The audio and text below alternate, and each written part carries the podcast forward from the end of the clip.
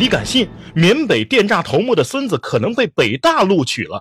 说起缅北的电信诈骗，可谓是群情激愤。可是最近有消息说，明学昌的孙子明某可能成功录取北大了。果敢一个自媒体的文章说，今年一月份，明学昌在明府大设宴席，欢聚一堂，还在宴会上发言说，果敢历代一百八十多年的历史当中，没有出现过考取中国北大的人，自己的孙子是诸多果敢学子中脱颖而出的唯一一人，这将是他一生用金钱买不到的光荣，为此感到。骄傲。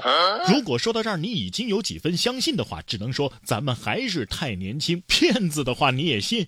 今天上午，北京大学回应记者询问时表示，这个人我们查了，他不是北京大学的学生，而且没有他任何申请北大的记录。现在我们都知道明学昌是电信诈骗嫌犯，大家都不要相信一个诈骗嫌犯的话。明学昌何许人也？这个人可不一般，直到最近还在出席各种活动。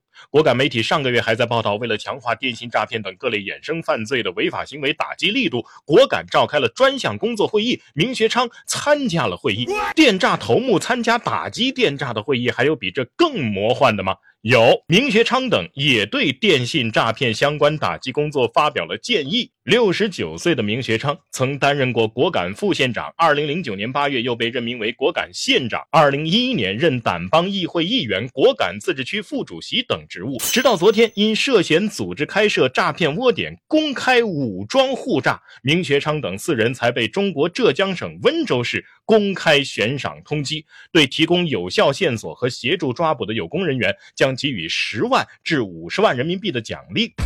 对于这样的人，咱们能让他的孙子上北大吗？